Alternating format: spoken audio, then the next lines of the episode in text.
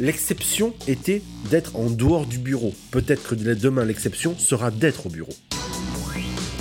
Le podcast des éclaireurs, les enjeux cachés d'Internet. Salut tout le monde et bienvenue dans un nouvel épisode volontairement confiné du podcast des éclaireurs du numérique avec Fabrice Epelboin. Salut Fabrice. Salut. Avec Damien Douany. Salut Damien. Salut, salut. On l'a un petit peu évoqué rapidement la semaine dernière. Euh, en fait, on travaille tous depuis euh, chez nous depuis des années. En fait, on a euh, un peu anticipé dans nos façons de vivre tous les trois ce qui est en train de se passer aujourd'hui. Mais on a quand même voulu faire un petit podcast sur le thème Merci le coronavirus, un peu provoque. Mais on parle là de ce qui est en train de se passer sur la libération finalement du, lieu de travail, sur le télétravail et sur tout ce qui s'est passé. Comment vous l'avez vécu ça, vous? Même si nous on était déjà habitués, mais autour de vous, de voir tout le monde travailler à la maison. Ah, moi j'ai trouvé ça génial. J'ai trouvé ça génial parce que, alors, je trouve ça génial. Tout dépend des circonstances. Et encore, moi, déjà, j'ai un, enfant en bas âge, donc je pourrais dire que c'est compliqué. Mais euh, quand je dis que j'ai trouvé ça génial, c'est que ça obligé les gens à repenser, à prendre du recul sur leur mode de travail. Et, euh, ça a permis aux entreprises aussi de se rendre compte que, bah, finalement, le télétravail qui était vécu comme, et très souvent, euh, qui était vécu comme, on va dire, quelque chose qu'il ne faut pas faire parce que tu comprends, tu vas être loin des équipes, ça va être compliqué, blablabla, et qui très souvent était lié à un blocage de, de de certains managers qui est lié à la culture du, du présentéisme français, euh, a fait que soudainement, eh bien, euh, tout a sauté. On n'a pas pu faire autrement. Et c'est ça, ce que je trouve extraordinaire. Si je mets, attention, on va être très clair, hein, attention. Je mets de côté le fait que, bien sûr, euh, c'est pas rigolo du tout que d'avoir cette période et de faire en sorte qu'il y ait des gens qui meurent, etc., etc. On est bien d'accord. On va se focaliser sur un point particulier qui est un effet de bord surprenant, qui est que comme tout le monde se doit de respecter les mêmes règles du jeu partout, mondialement, d'un seul coup, on a une bascule qui fait qu'il y a, on va dire, une contrainte qui s'impose à tout le monde, et donc il faut s'adapter collectivement, euh, et que donc de cette contrainte naît une sorte de créativité euh, et une adaptation. Et ça, c'est historique. Ouais, moi j'ai des potes qui sont partis en province à l'occasion du, confinement, comme beaucoup de Parisiens et qui sont restés et, qui ont euh, très clairement là l'intention d'y rester au moins jusqu'à la rentrée prochaine parce qu'au final ils ont réinventé leur façon de travailler. Euh, ils s'en sont bien sortis parce que, euh, vous en doutez, c'est des gens qui travaillent dans le numérique.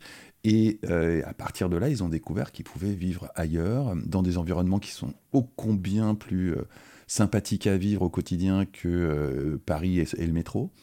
Et qu'on n'avait absolument pas besoin d'être présent physiquement dans la plupart des réunions qu'ils avaient dans leur agenda. Et que la, plupart pouvaient être parfaitement remplacés par des conf calls, que ça marchait très bien, que ça évitait une quantité de transport qui était parfaitement inutile et qui pouvait être mis à profit soit pour travailler, soit pour autre chose.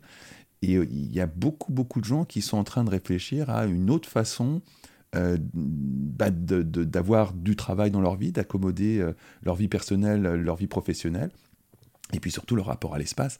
Euh, on n'est pas forcément tous obligés de vivre dans des cages à lapins à Paris. Et euh, il y a tout un tas d'autres possibilités qui s'ouvrent à nous. Et c'est euh, sans doute la plus grande opportunité que nous a offert le coronavirus. Parce qu'effectivement, comme le disait Damien, tout n'est pas négatif, même si le, tableau est noir. Hein. Mais malgré tout, il y a vraiment moyen de, sortir de là avec pas mal de choses positives. Et c'est clairement le télétravail en est une. une redéfinition du rapport au travail, c'est clairement une, voie qu'il faut qu'on explore le plus vite possible au niveau de, la société, pas de notre petite personne, parce que nous, effectivement, on, s'y était fait depuis longtemps. Mais il y, a vraiment quelque chose à faire qui concerne un projet social, euh, une, redéfinition du rapport au territoire. Il y a beaucoup, beaucoup de choses à, construire à partir de là. Ah, bon, pour moi, je considère que c'est une chance historique. Et vraiment, je pèse mes mots quand je dis ça.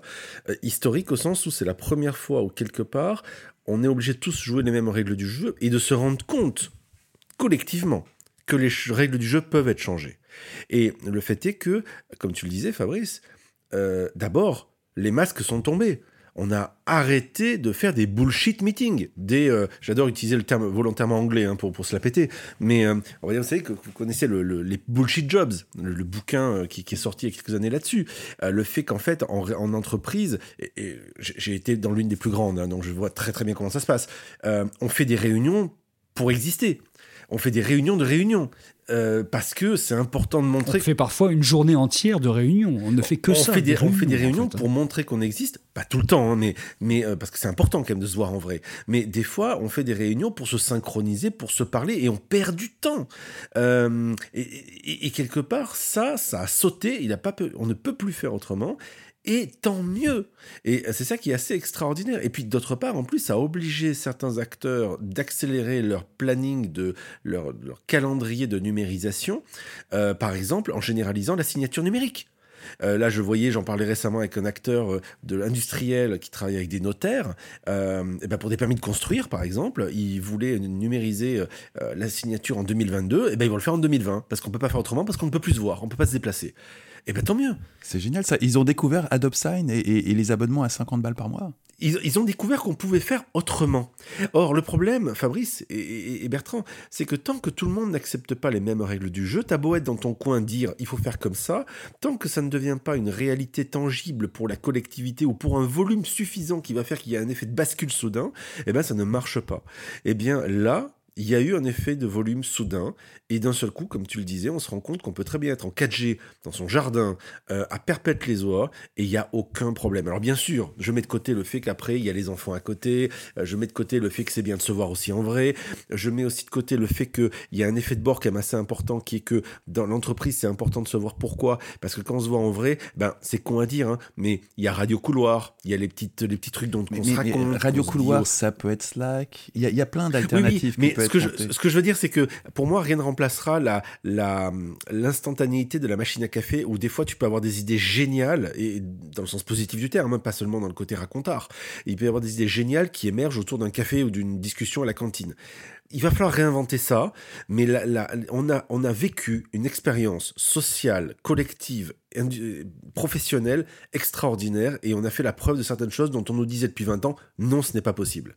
Est-ce qu'on peut dire en provoque que la Startup Nation qui nous est inventée par les macronistes, aujourd'hui, elle a pris vraiment de l'ampleur grâce à la crise? Parce que finalement, on s'est rendu compte qu'il y avait d'autres façons de penser le quotidien d'un travail et que finalement, c'est l'esprit des startups qui s'impose là. Je crois pas parce que la, Startup Nation, elle, elle, était déjà prête pour le télétravail, pour l'essentiel. C'est des gens comme nous, c'était pas un un, brusque changement. Je pense que c'est plutôt euh, euh, la défense hein, qui a réalisé qu'effectivement on pouvait travailler depuis son jardin euh, dans, une maison en province.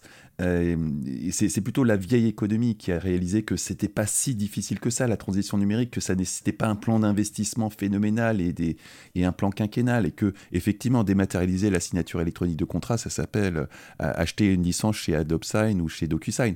C'est c'est ça demande pas à être repoussé à 2022, ça peut être fait après-demain. Et il y a plein de choses comme ça qui peuvent être faites immédiatement pour ce, mythe de la transition digitale qui en pratique est un gouffre à pognon, alors que les solutions, très souvent, elles sont extrêmement simples. Et, et puis, euh, je voulais insister sur un autre truc, c'est qu'il va falloir trouver des politiques pour accompagner ça.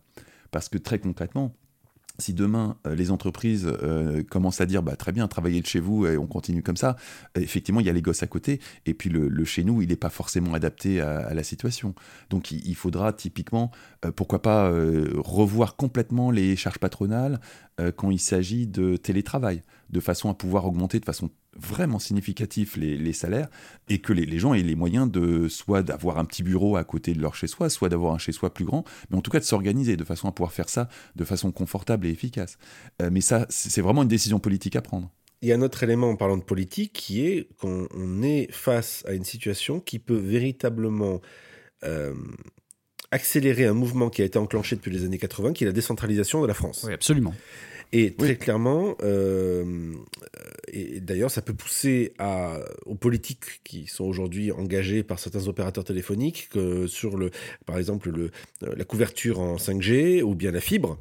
Euh, il est évident que si demain on a la possibilité d'avoir euh, la fibre et la 5G pour les endroits où on ne peut pas tirer la fibre, euh, il est évident que on peut arriver à réaliser ça. Donc, ce que je veux dire par là, c'est qu'en fait, il y a des éléments, des prérequis nécessaires pour que ça fonctionne. Ça fonctionne déjà bien en 4G, mais si on veut vraiment qu'on soit dans un confort réel, il faut qu'on aille plus loin. Donc très Elle va peut-être servir à quelque chose, la 5G finalement. hein, donc, euh. oui, mais très clairement, il peut y avoir. on- je serais un homme politique, je dirais, on peut avoir une vraie politique de relance industrielle de la France par les télécoms. Ça, ça fleure bon les années 80, mais, mais c'est vrai. Euh, et euh, dans une logique de décentralisation aux régions euh, de certaines choses. Il peut y avoir vraiment un vrai truc à faire autour de ça. Toi, t'es t'es mûr pour retourner chez Orange, là Avec une marinière en plus. hein. Mais non, non, mais c'est c'est, euh, au-delà de la blague, c'est- vrai qu'il y a, il y a tout un plan de réaménagement du territoire qui est euh, sous nos mains avec juste de la 5G. Et, et on pourrait évacuer de Paris et des grosses agglomérations une quantité de, de gens qui sont des, des cadres ou des gens comme nous et qui n'ont finalement pas grand-chose à foutre à Paris. On, on pourrait euh, typiquement avoir à limite des pieds à terre à Paris et puis avoir une vraie vie dans une grande baraque euh, avec de la nature autour. C'est exactement ce que je suis en train de vivre. Là, par la fenêtre, je regarde la montagne à 2000 mètres d'altitude, là, en vous parlant. Ah oui, toi, toi, toi, hein. t'es dans ces conditions-là, Bertrand. Ouais, ça, c'est sûr que là, toi, t'es un hyper privilégié, un peu là. Mais, mais nous qui habitons Paris, on, on- on a moi, j'ai un peu de verdure sur, sur ma terrasse, mais ça va pas plus loin, quoi. C'est, franchement, je, je serais ravi d'habiter à côté d'une forêt. Donc il y, a peut-être ce mouvement-là, parce qu'on a vu un phénomène de lassitude énorme de plein plein de jeunes cadres, de ces euh, millennials parisiens qui sont payés quand même à coups de lance-pierre, souvent dans leur premier boulot, et qui paient euh, l'essentiel de leur salaire sur un, un 12 mètres carrés ou un 15 mètres carrés, et qui là se disent, bon, bah, allez, hop, s'il y a moyen de partir et d'aller ailleurs et de travailler en télétravail, ça peut être pas mal. D'autant qu'il y a des entreprises qui maintenant se disent, bah, pourquoi pas, on peut avoir des gens qui soient à la fois en CDI et qui soient à 800 km et qui montent une fois de temps en temps euh, à Paris, à Bordeaux ou à Marseille. Donc ça, ça peut se jouer. Il y a un changement de mentalité qui peut se mettre en place assez rapidement là. hein. Et, pour rebondir sur les millennials, même ceux qui sont pas payés au lance-pierre, hein, je pense à, ceux que je, croise euh, régulièrement à Sciences Po et qui, vraiment peuvent faire des carrières fantastiques euh, une fois diplômés, euh, même ceux-là sont pour beaucoup dans une remise en question complète de ces modèles du travail. Ils, ils cherchent eux aussi un autre modèle et de société, mais bon, en même temps, quand tu passes par Sciences Po, c'est un peu normal, mais de, de rapport au travail, de rapport à la vie, de rapport à l'environnement, euh, et, et ils sont pas du tout satisfaits par ce que leur propose le marché du travail actuel. Est-ce qu'on peut dire que le Covid a tué définitivement l'esprit même de la cravate et de la défense? Ce qui est quand même un bon, un bon truc là. Il, il est pas, on, on va voir en 2022, mais c'est, euh, disons qu'il a, il a pris un coup euh, extrêmement violent. Le- le- le- pour reprendre une bonne vieille expression, le, le roi est nu. On se rend compte à quel point la cravate ne sert à rien. Je, pense que ça dépend des entreprises. Ça dépend si on est, si on est une société industrielle, c'est compliqué que vous ne soyez pas dans les usines. hein. Euh, les sociétés de, de, conseil euh, qui sont très souvent à la défense, ça peut être compliqué pour elles de ne pas être présentes. Je pense pas qu'il faut passer de, tout à rien ou de rien à tout. Euh, ce que je veux dire, c'est que je, je pense qu'il va y avoir une adaptation de ces entreprises. D'abord, il va falloir qu'elles adaptent aussi les mètres carrés. Donc, autrement dit, euh, euh, moi, ce que j'imagine, c'est un blocage ou un verrouillage, euh, un frein autour de pas mal de projets, de projets immobiliers qui étaient prévus à Paris ou ailleurs, notamment tout ce qui était bureau. En revanche, on peut tout à fait imaginer une, on va dire reformatage des espaces existants avec des choses plus hybrides. Euh, quand je dis plus hybride, c'est euh, des bureaux de passage, du flex, du, euh, du coworking, des choses qui soient beaucoup plus souples. Parce que finalement, les entreprises vont avoir besoin de moins de mètres carrés. Et surtout, et je pense que c'est vraiment le point important, les mentalités. On va accepter de pouvoir travailler d'ailleurs ou de faire en sorte que Fabrice, Bertrand ou Damien ne soient pas dans la salle. Ce n'est pas un problème. Alors qu'avant, c'était un problème. Quand, en fait, l'exception était d'être en dehors du bureau. Peut-être que demain, l'exception sera d'être au bureau. Eh ben, il reste plus 81 candidats qui se saisissent de ces enjeux et de pousser des, de pousser des trucs dans son programme. Bah, je pense que Montebourg, dont on a déjà fait un podcast, va penser à ça, non? Arnaud Montebourg, si tu nous écoutes, envoie-nous un tweet. Viens faire un podcast avec nous. il nous, faut des, il nous faut des ruches dans lesquelles on travaille. Voilà, c'est ça le truc en fait. Non, il y, a- il y a un beau projet politique à monter autour de- du télétravail. C'est- Au-delà du travail, ça, ça touche l'environnement, ça touche le territoire, ça touche plein de choses. Et, euh, et, ça serait quand même très con de passer à côté de cette opportunité. D'autant plus que ça va de pair avec le retour vers des circuits beaucoup plus courts dans pas mal de, domaines de consommation, ce qui est logique. Donc il faut réinstituer euh, de, la population sur l'ensemble du territoire aussi pour avoir des circuits courts qui fonctionnent. Bon, on en reste là-dessus. On est content finalement que ça soit passé pour ça. Euh, c'est un plus. Après, évidemment, il y a toute la crise qui, économique et toute la crise sanitaire qui est terrible derrière. Mais au moins, il y a cet effet-là qui peut produire un changement fondamental sur la société française. En tout cas, c'est ce qu'on espère. Mais enfin, vous voyez, les gars, quand même, autant vous le dire quand même. Hein, moi, ça me manque qu'on se prenne pas des, des cafés, des croissants. Hein. Mais c'est pour bientôt. Ah mais on va continuer. C'est pour bientôt puisque en général on se retrouvait à Paris. Donc là les bars et les restos on va, on va ouvrir en 2024 à Paris, je crois un truc comme ça. Donc on va ça pour bientôt.